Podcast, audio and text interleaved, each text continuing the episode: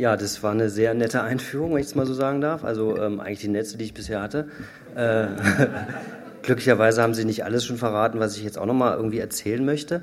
Ähm, ich bin übrigens leider nicht mehr bei der Taz, sondern ich bin jetzt bei der Berliner Zeitung. Ähm, nur so zur Info, falls sich jemand mal irgendwelche investigativen Geschichten erwünscht von mir, kann er sich bei die, an die Berliner Zeitung wenden. Ich bin seit März da, also so viel, so klein, als kleine Korrektur. Entschuldigung. Ähm, ja, also ähm, künstliche Intelligenz ist gar nicht so intelligent, habe ich gemerkt, als ich hingekommen bin. Ich habe mich, äh, weil ich leider ein etwas schwacher Mensch bin, habe ich ein iPhone und äh, habe mich hier hinleiten lassen von der Navigation von Google und ähm, irgendwann habe ich aufgegeben, weil die Navigation mich immer an irgendwelchen Straßen lang geführt hat, wo nur Autos fuhren. Insofern, es besteht Hoffnung.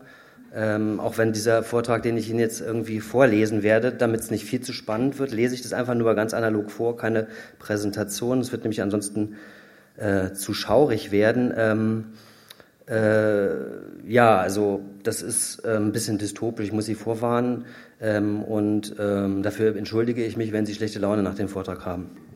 Ich hoffe, das ist jetzt in Ordnung mit der Technik so und wenn ich irgendwie komisch mich verhalte, muss, müssen Finger in die Luft gereckt werden. Gut, ähm, ich lese das einfach mal ab und ähm, würde vorschlagen, vielleicht kann man ja danach noch ein bisschen Fragen stellen oder so und äh, wenn es langweilig wird, dürfen Sie auch zappeln und dann versuche ich ein bisschen mehr Gas zu geben. Folgen Sie mir in eine künstliche Welt. Sie ist allgegenwärtig, ohne sichtbar zu sein, wenn Sie morgens aufstehen in Ihrer Wohnung, wenn Sie das Haus verlassen auf der Straße, wenn Sie den Bus nehmen, auch dort, im Büro, im Urlaub. Selbst auf einer Insel ist sie da, eine digitale Atmosphäre, eine Infosphäre, eine künstliche Matrix umspannt unsere Welt. Wenn Sie Zugriff auf die Serverfarmen von Facebook, Google, Baidu, dem chinesischen Pendant von Google oder der NSA hätten, dann, würde, dann würden Sie eine virtuelle Welt sehen, die vielleicht an ein Computerspiel erinnert.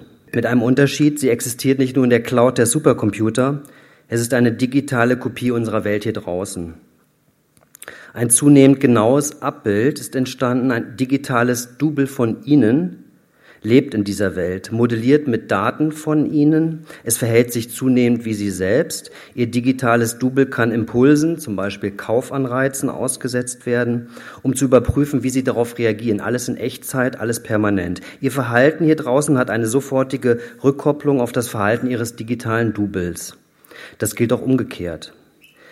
Wenn Algorithmen von Versicherungskonzernen, Krankenhäuser, äh, Krankenkassen äh, oder Geheimdiensten aufgrund ihres Verhaltens ihnen eine schlechte Score zuweisen, dann kriegen sie hier draußen Probleme. In den USA bleiben auf diese Weise Inhaftierte auch nach Ablauf ihrer äh, Strafe im Gefängnis zu gefährlich. Andere bekommen keinen Kredit, weil die Blackbox der Algorithmen so entschieden hat, weil Daten und Korrelationen zunehmend als Wahrheit gelten, weil das erstaunlich gut funktioniert, werden die Fehler ignoriert. Mit drastischen Konsequenzen, denn Maschinen entscheiden über Leben.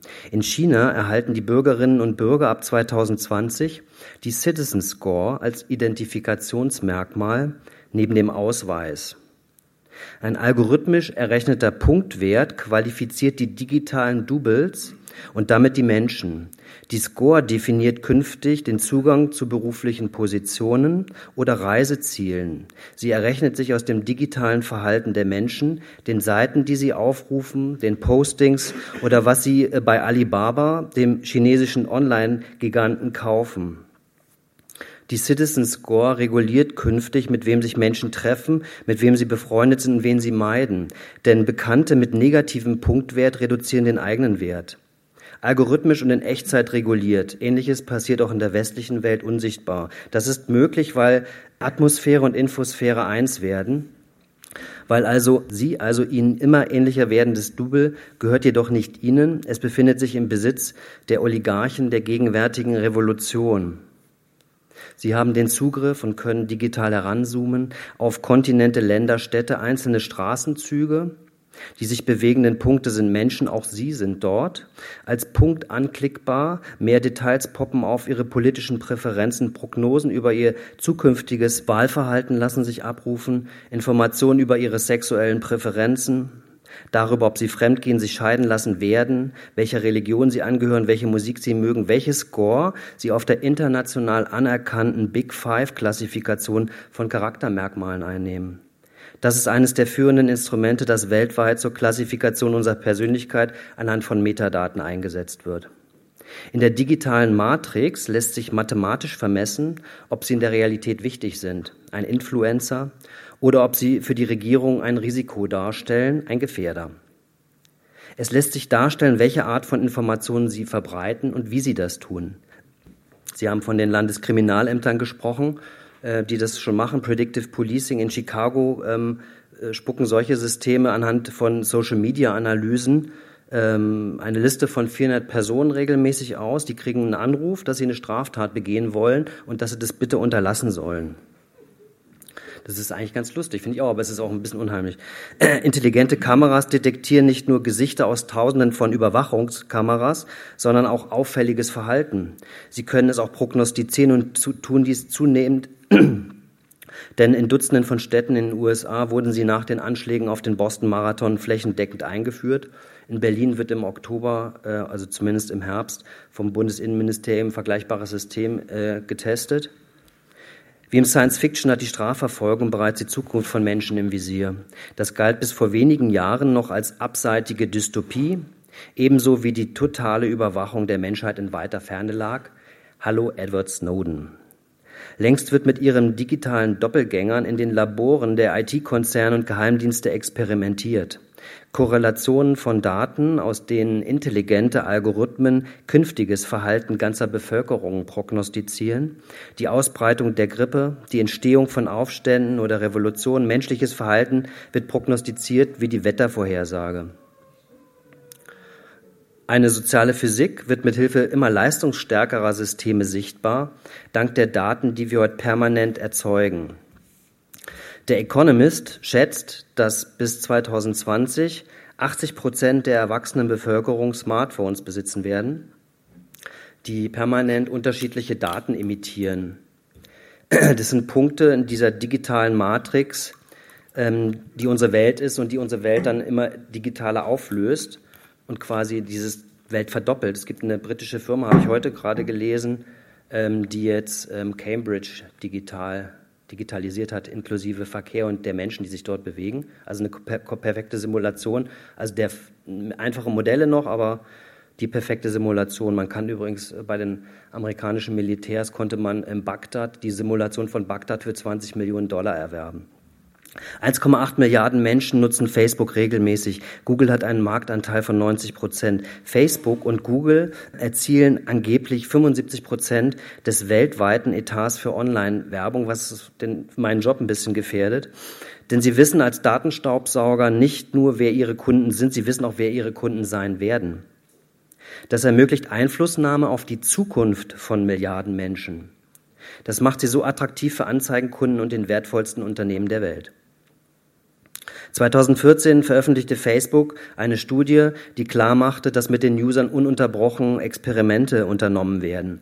In einer der renommiertesten Wissenschaftszeitungen der Welt erschienen die Ergebnisse, die belegen, dass der Konzern aktiv den emotionalen Zustand von Menschen verändern kann.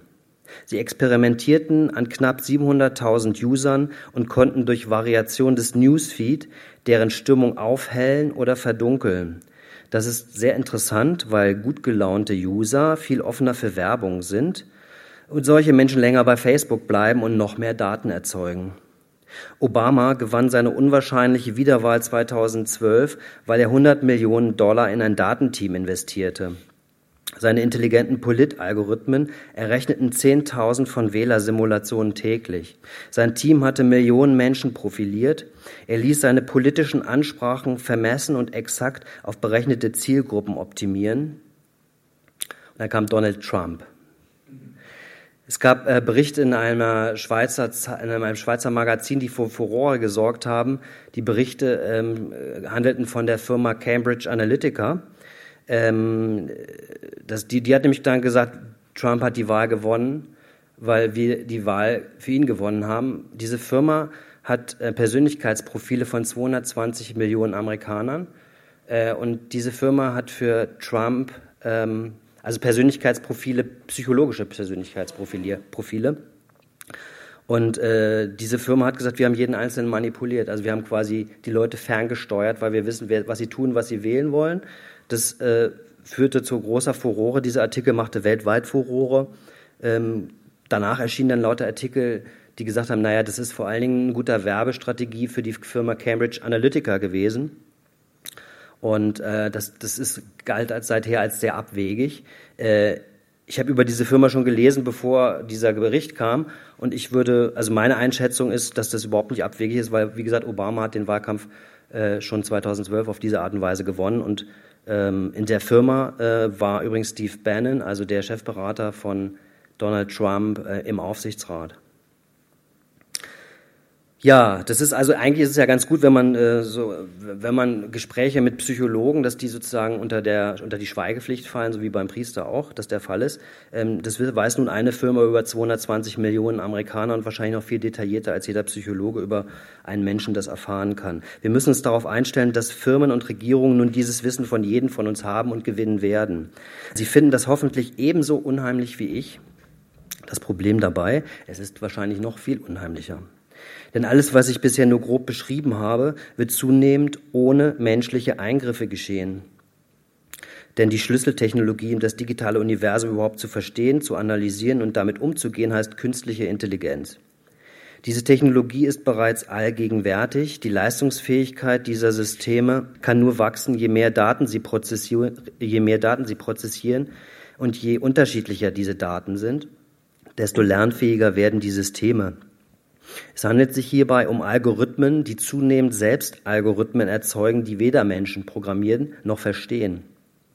Ähnliches gilt für die Rechenleistung. 1961 kostete ein Gigaflop 1,1 Trillionen Dollar und wurde durch die Zusammenschaltung von 17 Millionen IBM-Rechnern erreicht. Im Januar 2015 kostete die gleiche Rechenleistung nicht einmal einen Cent. 1996 benötigte der schnellste Supercomputer rund 80 Prozent eines Tennisplatzes. Die gleiche Leistung erbringt nur wenige Jahre später die Sony PlayStation 3. In den nächsten 15 Jahren erhöht sich die Rechenleistung nach offiziellen Schätzungen des Pentagon um bis zu 100.000 Prozent. Daten und Rechenleistung machen künstlich intelligente Systeme ziemlich leistungsstark. Nicht zufällig ist Google der größte Konzern für künstliche Intelligenz. Von Beginn an ging es Sergey Brin und Larry Page nicht um eine Suchmaschine. Die Informatiker, die damals noch als blinige Jungs galten, sagten schon Ende der 90er Jahre, die Entwicklung der Suchmaschine sei nur der Weg zur Entwicklung künstlicher Intelligenz.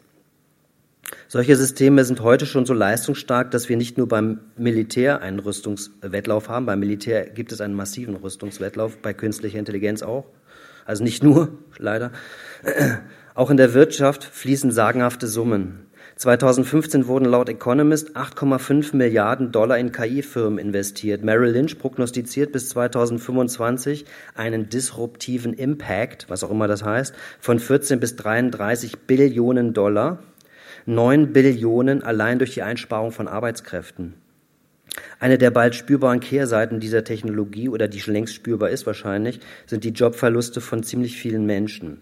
Davor warnten Wissenschaftler der University of Oxford schon vor drei Jahren. Die haben, äh, die haben geschätzt, dass bis äh, in den nächsten 20 Jahren ungefähr 47 Prozent der Amerikaner ihre Jobs verlieren werden.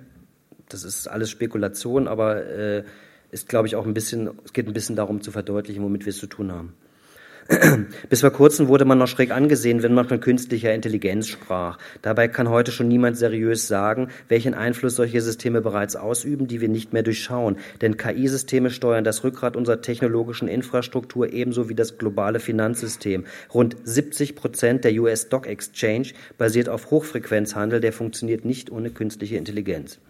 An der Börse handeln Computer, Entschuldigung, an der Börse handeln Computer mit Computern in Millisekunden auf Basis von Wirtschaftsinformationen, die zuvor ebenfalls Computer erzeugt haben. Tausende Artikel erschreiben, schreiben solche Systeme bereits täglich für Zeitungen. Der Wissenschaftshistoriker Philipp, Philipp Mirowski spricht angesichts der teilautomatisierten Börse mit ständigen Flash-Crashs ganz zu Recht von einer Cyborg-Ökonomie, eine ein sich selbst steuerndes künstliches System. Fabriken, Flughäfen, Elektrizitätswerke, zunehmend unser Verkehr, Drohnen und bereits heute sind Kampfroboter im Einsatz. Für all diese Systeme ist künstliche Intelligenz die Steuerungstechnologie. Das McKinsey Global Institute behauptet, die Folgen durch künstliche Intelligenz für die Gesellschaft wären zehnmal schneller spürbar als jene der industriellen Revolution und die Auswirkungen 3000 Mal stärker. Der Chef von Google will nicht ohne Grund alle Programmierer des Konzerns auf künstliche Intelligenz umschulen. Das teilte er Anfang des Jahres mit. Vor kurzem äh, hat ein äh, Chef einer sehr wichtigen äh, einer Firma, die sozusagen Grafikkarten herstellt, die als Schlüsseltechnologie dafür auch geeignet sind, gesagt, 100.000 Entwickler für künstliche Intelligenz werden jetzt geschult. Daten, Rechenleistung und selbstlernende Algorithmen führen diese kaum sichtbare Revolution an. Menschen spielen eine Rolle, die zunehmend geringer wird. Denn Daten, mit denen hantiert wird, sind so komplex, dass sie gar nicht mehr modelliert oder verstanden werden können. Alles kommuniziert miteinander, alles sendet Daten. Wohnungen, in denen Geräte per Gedanken steuerbar werden, wo sich die Heizung einschaltet, wenn die Bewohner frieren, weil intelligente, äh, intelligente Algorithmen Gehirnwellen interpretieren lernen. Forscher, äh, Forscher der türkischen Gazi-Universität arbeiten daran. Das MIT stellt ein System vor, das EQ Radio heißt. Das Gerät sendet Wellen aus, die vom Körper reflektiert werden und eine Klassifikation des Gemütszustands ermöglichen, weil bestimmte Körperdaten rekonstruierbar sind. Emotionale Detektion ist sehr wichtig, damit lassen sich ideale Zeitpunkte für die perfekte Beeinflussung berechnen. Ein emotionaler Puls in Echtzeit macht es möglich, sie noch genauer zu profilieren und ihr Verhalten zu prognostizieren. An der University Stanford existiert ein eigener Fachbereich, der sich nur darum kümmert. Es entsteht eine Umgebung, die anfängt zu leben, in der Geräte miteinander kommunizieren und uns beeinflussen. Sprachgesteuerte Assistenzsysteme planen Reisen und Termine, weil sie unsere Mails lesen und semantisch statistisch verstehen können.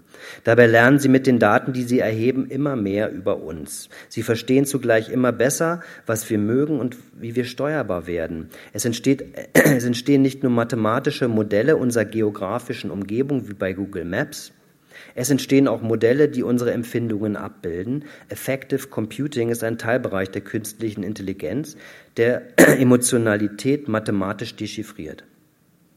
Siri und Echo sind die Assistenzsysteme, die Sie vielleicht mittlerweile kennen. Es entstehen künstliche Intelligenzen, die sich an uns anpassen und sich bald so gut mit Menschen unterhalten können, dass nur schwer unterscheidbar wird, ob es noch ein Mensch ist oder eine Maschine. Sie verdrängen bereits viele Mitarbeiter in Callcentern. Und sie bestehen den Turing-Test, der einmal als Maßstab für künstliche Intelligenz galt. Und in den Wohnungen belauschen sie uns äh, und wir kaufen uns freiwillig Wanzen, die wir vor wenigen Jahren äh, noch verabscheut hätten, weil das alles so schön und praktisch ist, weil diese Systeme sich an uns anschmiegeln und ankuscheln. Unsere, unsere Geräte in unserer Umgebung interagieren mit unserer Gemütslage.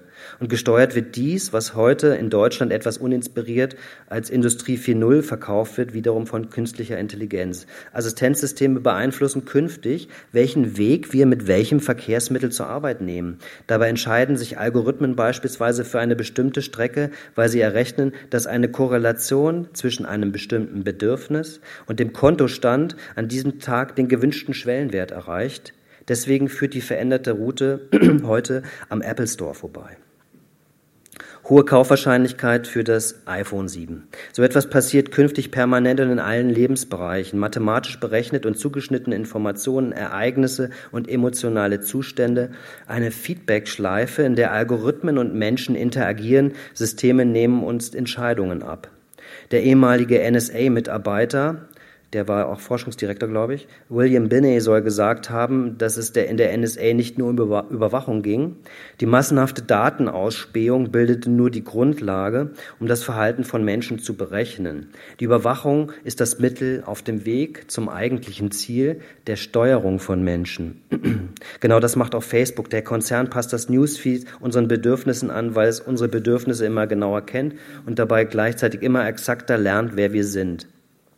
So forderte Facebook zum Beispiel schon 2010 61 Millionen Nutzer auf zu wählen. Der Konzern belegte, dass er 340.000 US-Wähler, die unentschlossen waren zu wählen, mobilisieren konnte. Es sei daran erinnert, dass bei der Wahl im Jahr 2000 zwischen Al Gore und George W. Bush nur 537 Stimmen entschieden. Der, Face, der Konzern Facebook kann dabei genau überlegen, wen er mobilisiert und wen nicht. Das heißt, er kann Wahlen entscheiden.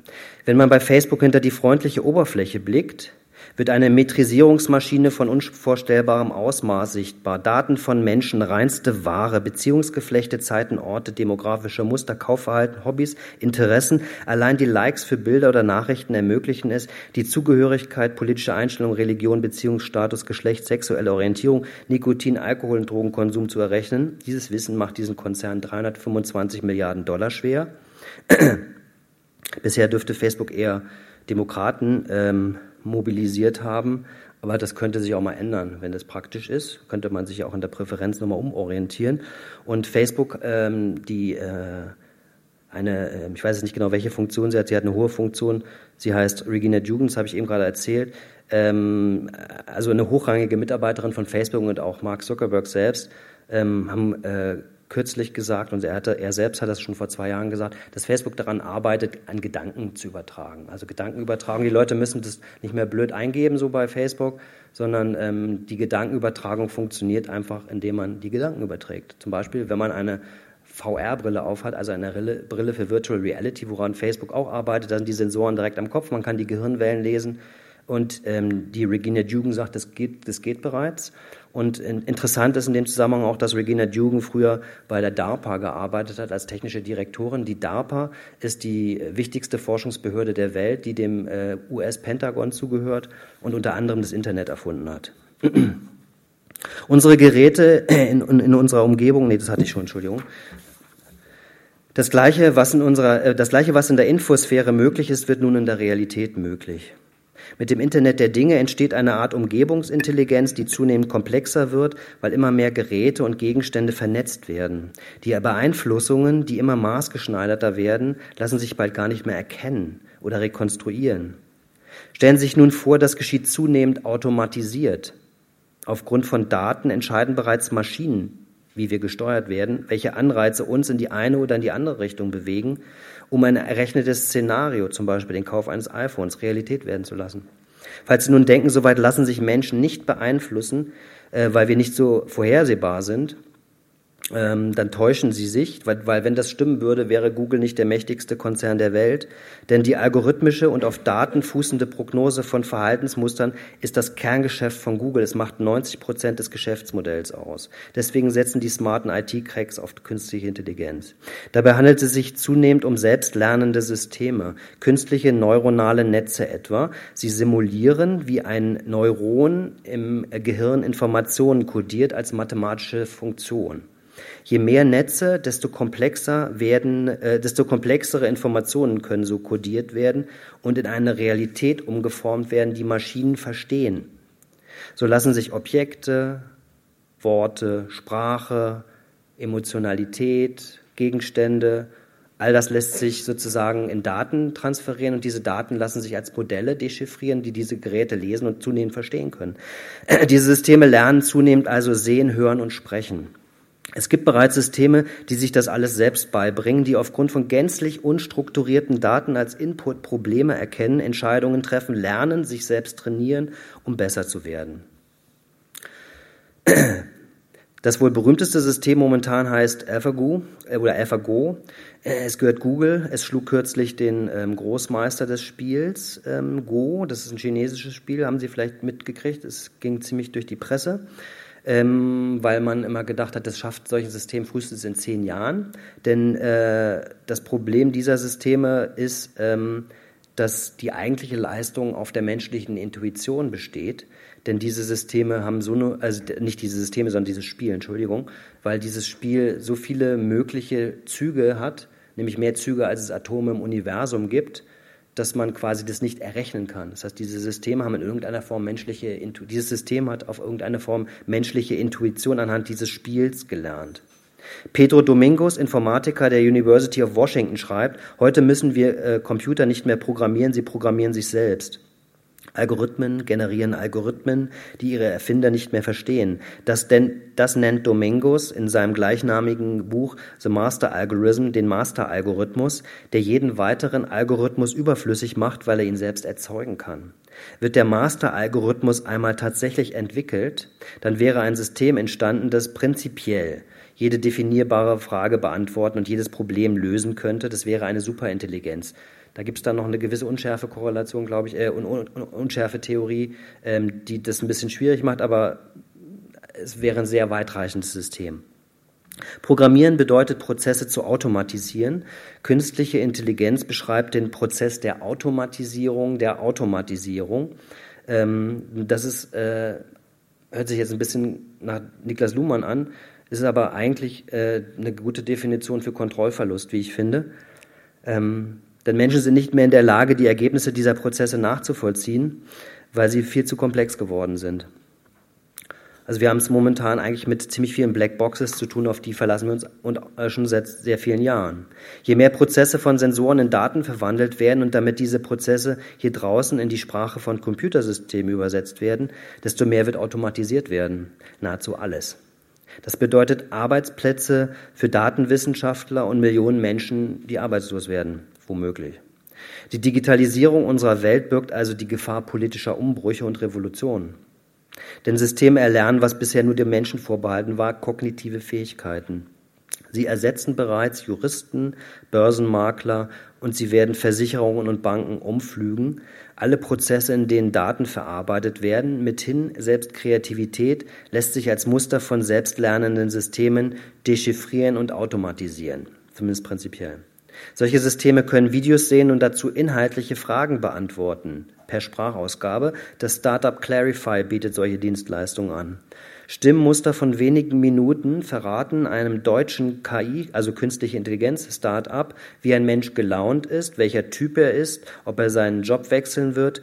Datenprofiler liefern statistische Modelle von Versicherungsbetrügern. IBM Watson wird äh, in einem amerikanischen Krebszentrum eingesetzt. Äh, es dient dort als, das ist ein spezielles äh, künstliche Intelligenzsystem sozusagen. Es dient dort als Expertensystem zur Krebsdiagnostik. Das System analysiert tausende von Fachartikeln semantisch, also so wie das, ähnlich wie das ein Mensch tun würde, sagen wir es mal so, ähm, trifft Diagnosen zu, vorla- äh, zu vorliegenden Systemen. Ähm, bei, je, bei dem äh, sehr gut untersuchten Krebsgen P53 finden alle weltweit daran arbeitenden Forscher etwa einen neuen Ansatzpunkt für eine Theorie pro Jahr. Watson analysierte laut New York Magazine sämtliche zu dem Gen erschienenen 70.000 Veröffentlichungen und identifizierte daraufhin sechs neue Ansätze. Es gibt Systeme, die bereits wissenschaftliche Studien verfassen oder ein Sonett wie Shakespeare. IBM Watson arbeitet mittlerweile auch in Deutschland. Dabei ist es wichtig zu verstehen, woher künstliche Intelligenz kommt. Sie war seit jeher eine militärische Regeltechnologie. Information, Feedback, Kontrolle und Steuerung, so lautet das Prinzip der Kybernetik, auf dem intelligente Algorithmen fußen. Bis in die US-amerikanischen Militärlabore des Zweiten Weltkriegs reichen die Wurzeln dieser Technologie. Für komplexe Berechnungen zum Bau der Atombombe entwickelten die Amerikaner den modernen Digitalcomputer. Die Schöpfer der ersten Institute für Informatik in den USA begründeten zugleich den Forschungsbereich der künstlichen Intelligenz. All dies finanzierte das Pentagon bis heute. Der Ingenieur Robert Kahn sorgte dafür, dass das US-Verteidigungsministerium Anfang der 1980er Jahre rund eine Milliarde Dollar, also wie gesagt 80er Jahre, in ein zehnjähriges Forschungsprogramm zur Entwicklung einer militärischen Superintelligenz investierte. Das war das größte äh, Programm damals. Nach einem Atomtestmoratorium entstand daraus schließlich ähm, das Programm zur Simulation von Atomtests. Also man durfte Atomwaffen nicht mehr testen in den 90er Jahren und deswegen hat man sozusagen Computer, die Supercomputer entwickelt, die diese Tests weitergemacht haben, weil dieses Thema ja nach wie vor da war. Und in diesem Moment steht, entsteht eigentlich der Begriff Big Data. Kahn hatte auch die technologischen Grundlagen des Internets konzipiert und prophezeite, die Nation, die das Feld der Informationsverarbeitung dominiert, wird den Schlüssel zur, den Schlüssel zur Weltherrschaft im 21. Jahrhundert besitzen.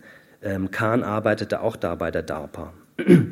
Die Gefahren beruhen darauf, dass wir aufgrund dieser Technologien zunehmend unsere Autonomie verlieren, denn der Einsatz solcher Systeme gestaltet sich selbst wie ein Rüstungswettlauf im zivilen wie im militärischen Sektor. So erzwingt zunehmende Automatisierung zunehmende Automatisierung, denn Automatisierung erzeugt radikale Kostenvorteile. Was ist also künstliche Intelligenz? Diese Systeme sind in der Lage, aufgrund eigenständigen Lernens ein Wissen und eine Repräsentation jeder beliebigen Umwelt zu gewinnen, über die sie Daten erlangen. Diese Umwelt kann real sein, für selbstfahrende Autos etwa. Sie kann auch virtuell sein, wie bei Google und Facebook. Am besten funktionieren äh, solche Systeme heute noch in einer Datenumwelt. Das Lernen erfolgt über immer besser werdende Mustererkennung. Denn Umwelten bestehen aus verschiedenen Mustern. Ein Apfel kann ein solches Muster sein, aber auch Worte, Töne oder Farben. Diese Muster müssen verarbeitet werden, um sie zu erkennen. Das bedeutet, diese Muster müssen in die Sprache der Systeme überführt werden, in Daten also in Mathematik eigentlich. KI-Forscher, also künstliche Intelligenzforscher wie Jürgen Schmidhuber vergleichen, also den habe ich in äh, Lugano getroffen, ähm, da hat er ein, äh, ein Labor für, für die Entwicklung von künstlicher Intelligenz. Das ist ein etwas verrückter Mensch, würde ich sagen, aber äh, gleichzeitig, also er hat tatsächlich was Geniales. Seine Mitarbeiter haben unter anderem äh, bahnbrechende Erfolge bei einem Konzern wie Google erzielt, ähm, nämlich die Spracherkennung. Ähm, und dieser Forscher, der vergleicht sozusagen die ähm, Muster- und Umwelterkennung dieser Systeme damit, wie ähm, Babys die Welt erkennen nämlich durch sukzessives Entdecken dieser Welt. Jedes, jedes, jeden Tag lernt ein Baby durch die Interaktion mit seiner Umwelt. Es macht sich anfangs ein einfaches Bild von der Umgebung und lernt sich darin zurechtzufinden. Dieses Bild wird mit zunehmendem Alter immer komplexer und immer abstrakter weil die neuronalen Verschaltungen im Gehirn das ermöglichen. Nötig sind also immer mehr Daten der Umwelt, damit sich solche Systeme ein Bild machen können, damit sie lernen wie ein Mensch. Alles, was repräsentiert werden kann, kann auch bearbeitet werden. Das Problem dabei, diese Systeme brauchen Trainingsdaten und das zu erlernen und um das zu, zu, erlernen. Von der realen Welt fehlen diese bisher noch in ausreichendem Maße. Das ändert sich, wenn sich unsere Umwelt durch, wenn unsere Umwelt durch Sensoren zunehmend abgetastet wird. wenn unsere Welt datafiziert wird, dann wird sie von diesen Systemen optimier- und steuerbar. Von Systemen, die wir immer weniger verstehen. Ich habe mich da, glaube ich, jetzt relativ häufig wiederholt, aber ich muss es so sagen. Von einer Umgebungsintelligenz, die erfolgreich, aber nur schwer nachvollziehbar Entscheidungen trifft, die uns permanent manipulieren und beeinflussen. Heute existieren bereits Systeme, die eine vollautomatisierte Logistik ermöglichen, Regale rollen auf Roboterfahrzeugen, ähm, durch Lagerhallen. Was für den Mensch chaotisch wie ein Ameisenstaat von oben erscheint, steuern intelligente Algorithmen. Sie berechnen durch ständige Prognose, Rückkopplung neuer Informationen und neue Prognose das mathematische Optimum von Lagerung und Versand, von Ware und Profit, von Raum und Zeit. Datenpunkte in ihrer Matrix, die sie optimieren. Amazon funktioniert zum Beispiel so. Hitachi beförderte 2015 ein intelligentes System zum Chef seiner Lagerlogistik. Vitales gleichberechtigtes Mitglied im Aufsichtsrat eines Biotech-Investors. PricewaterhouseCoopers setzt ein System in leitender Funktion ein. Selbstlernende Software ist gleichermaßen flexibel, keine starre Programmierung für klar umrissene Probleme. Das würde bedeuten, dass man diese Probleme modellieren müsste. Das ist aber gerade angesichts der Komplexität heutiger Datenmengen nicht mehr möglich. Programmiert ist deswegen ein Prinzip, der Lernalgorithmus und eine Zielfunktion. Und die Zielerreichung erfolgt zunehmend eigenständig. Wegen, wegen, dieser Flexibilität kann der Rüstungskonzern Lockheed Martin das gleiche KI-System sowohl zur Steuerung von Raketen nutzen wie zur Diagnose einer Blutvergiftung. Solche Systeme verändern deswegen nicht nur Fabriken und Betriebe, sie generieren Artikel für Zeitungen, das habe ich schon mal erwähnt, das muss ich mehrfach sagen. Sie erstellen für Versicherungen Risikoprognosen. US-Kanzleien gehen davon aus, dass 35 Prozent der Neuanfänger in den nächsten fünf bis zehn Jahren allein durch IBM Watson gefährdet seien. Im Bereich der Finanzbranche tun sich Bereiche auf, für die es einfach keine Menschen mehr braucht. BlackRock verwaltet als weltweit gigantisches Finanzkonglomerat 4,1 Billionen Dollar. Das ist das, der größte Finanzverwalter der Welt. Die künstliche Intelligenz, die dabei hilft, heißt Aladdin. Das System bietet seinen Service als Dienstleistung an und steuert auf diese Weise insgesamt 11 Billionen Dollar. Das war 2013 rund 7 Prozent des weltweiten Anlage, Anlagevermögens, wie der Economist schreibt. Entstünde eine Superintelligenz, warnte Stephen Hawking 2014 im Independent, könnte sie, Zitat, Finanzmärkte überlisten, ebenso Forscher, es würde menschliche Führungspersönlichkeiten manipulieren und Waffen entwickeln, die wir nicht mehr verstehen können. Zitat Ende. Er hält diese Technologie, erzählt diese Technologie zu den größten Gefährdungen der Menschheit. Dass solche Systeme einmal entstehen können, kann heute niemand mehr ausschließen.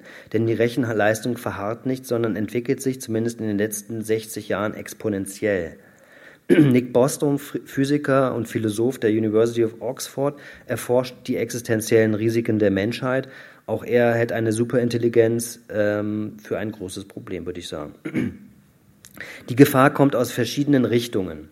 Einerseits von der Technik selbst, andererseits von den Menschen, vor allem, die sie unbemerkt zur Manipulation anderer Menschen einsetzen. Nötig wäre es daher, diese Technologie wie eine Hochrisikotechnologie zu behandeln, wie die Atomkraft zum Beispiel. Und diese Technologie müsste viel intensiver mit Forschung begleitet werden. Stattdessen jedoch geht es nur darum, den Anschluss nicht zu verpassen, auch in Deutschland vor allen Dingen, und immer höhere Summen zu investieren. Der chinesische Suchmaschinengigant Baidu arbeitet an einer künstlichen Intelligenz, dem China Brain. Der Konzern kooperiert dabei mit der Forschungsentwicklung, bei der Forschungsentwicklung mit dem chinesischen Militär. Der, den Vorsprung haben neben Militärs und Geheimdiensten vor allem und ausschließlich Konzerne wie Google und Facebook. Autonom entscheidende Drohnen oder Kampfroboter können bald von Diktatoren in vielen Staaten der Erde gegen das eigene Volk eingesetzt werden. Die Technik ist dazu teilweise Open Source. Zudem sind Manipulationsmöglichkeiten in der digital vermittelten Welt endlos. Das ist neben der militärischen Nutzung die eigentliche Gefahr. Wer die Persönlichkeit von Menschen digital röntgen kann, Wer weiß, der weiß, wie er sie in seinem Sinne beeinflussen kann. Ausgewertet werden bereits Kinder in ihren Schlafzimmern. Mertel hat eine Barbie entwickelt, die Gespräche im Kinderzentrum aufzeichnet und in die Cloud schickt. Die Abhör-Barbie wurde 2015 mit dem Big Brother Award geehrt, gemeinsam mit dem deutschen Bundesnachrichtendienst. 90 Prozent der Deutschen nutzen Google zur Informationsbeschaffung und 90 Prozent der Google-Nutzer orientieren sich an der ersten Treffer, auf der ersten Trefferseite. Und 50 Prozent wiederum schauen sich nur die ersten beiden Ergebnisse an. Es braucht nur eine geringere Veränderung des Algorithmus und, eine, und ein Ereignis oder ein bestimmter Politiker zum Beispiel löst sich in nichts auf oder wird im Gegenteil sehr präsent. Der Psychologe Robert Epstein spricht vom Suchmaschinenmanipulationseffekt ähm, und er zeichnet nach, wieso bereits Wahlen in Indien manipuliert wurden, ohne dass dies bemerkt wurde. Nach seiner Schätzung kann allein durch die Reihenfolge, in der Politiker in den Suchergebnissen auftauchen, durchschnittlich ein Viertel der unentschlossenen Wähler beeinflusst werden. Wir leben in Zeiten der permanenten Manipulation und eines nie dagewesenen Informationskriegs. Das sind Metaphern, die kennt man eigentlich sozusagen vom Militär, Info-Ops und sowas. Ähm, das ist jetzt mittlerweile irgendwo in unserem Sprachgebrauch angekommen, weil die Digitalisierung halt immer mehr Bereiche dieser Welt um, um, um, also, äh, umfasst. Also diese Diskussion, ob äh, Social Bots, weiß nicht, haben Sie vielleicht mitgekriegt, also kleine Computerprogramme in den sozialen Medien, äh, dass die quasi automatisiert äh, Propaganda erzeugen können. Die AfD hat ja angekündigt, dass sie das einsetzen will. Ähm, das ist eine Technologie, die auch die US-Militärs entwickelt haben. Die haben äh, und auch die Briten zum Beispiel haben Systeme entwickelt. Das ergibt sich aus den Snowden-Dokumenten, ähm, dass man Propaganda der anderen erkennen automatisch Gegenpropaganda macht. Also Systeme, die sozusagen die andere Propaganda erkennt und Propaganda wird automatisiert, will ich damit sagen. In dieser Welt gilt die Demokratie als eine veraltete Technologie, wie der mächtige Investor Peter Thiel verbreitet. Gesetzgebungsprozesse halten nach Meinung vieler IT-Größen aus dem Silicon Valley zum Beispiel, aber auch in Deutschland, nicht mehr Schritt mit der technologischen Revolution. Sie fordern des deswegen Gesetzgebung durch algorithmische Regulation in Echtzeit zu ersetzen. Ich hatte ja vorhin von dem äh, von der Entwicklung in China erzählt, das ist im Prinzip was ähnliches. An die Stelle von Politik sollen freundliche Konzerne wie Google, Apple oder Facebook rücken, die unser, Sozial, äh, die unser soziales Leben traumhaft optimieren werden. Wer Menschen und deren Zukunft berechnen und beeinflussen kann, ist im Besitz eines Wissens, das sich als eine Definition von Macht anbietet. Das alles geschieht bereits. Die Technologie dafür heißt künstliche Intelligenz. Sie ermöglicht, diesen gigantischen sie ermöglicht diese gigantische Transformation unserer Gesellschaft und diese Technologie transformiert sich dabei zugleich selbst. Sie lernt und optimiert sich mit unseren Daten. Daten sind nicht nur das Öl, sondern das Uran unserer Zeit. Sie sind das Medium von Macht und Herrschaft in einer zunehmend feudaler werdenden Welt, in der privatwirtschaftliche Oligarchen die Regeln durch Technologie definieren. Womöglich werden auch diese, Gedank äh, diese Giganten nur der Übergang in eine heute wenig vorstellbare Welt weitaus intelligenterer Systeme sein. Wenn Sie mit Bekannten auch über die Risiken von künstlicher Intelligenz reden, was ich hoffe, dann werden Sie schnell zum Technikfeind. Erinnern Sie daran, dass die Milliarden Dollar oder die Billionen womöglich heute bereits vor allen Dingen in die Entwicklung immer leistungsfähiger Systeme fließen. So gut wie kein Geld wird in die Erforschung der Risiken investiert. Und der Strippenzieher übrigens hinter dem Erfolg von Donald Trump, das ist jetzt nicht nur der Steve Bannon gewesen, der Steve Bannon ist im Vergleich zu Robert Mercer ein kleines Licht. Robert Mercer ist der Hedgefondsmanager, der äh, Millionen in den Wahlkampf äh, von ähm, Trump äh, gepumpt hat. Ähm, und ähm, er hat unter anderem Anteile an der Firma Cambridge Analytica. Und seine Milliarden, der Typ ist Milliardär, verdiente er an der Börse als Informatiker und in, in, er verdient sie mit künstlicher Intelligenz.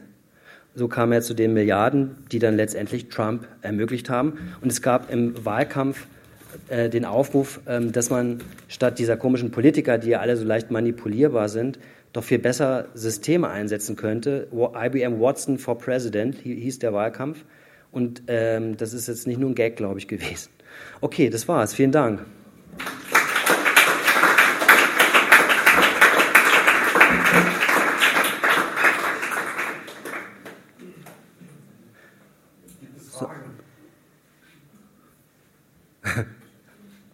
Tut mir leid. Ja, das.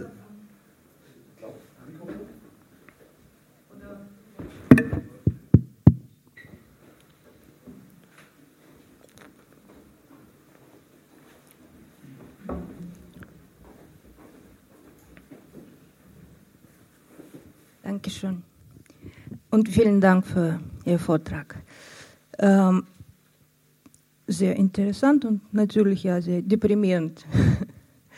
Äh, ich habe eine Frage zum Wort künstliche Intelligenz oder zur Verwendung von das Begriff. Ähm, Sie haben so viele verschiedene Beispiele ähm, beigebracht. Und das war immer so, dass künstliche Intelligenz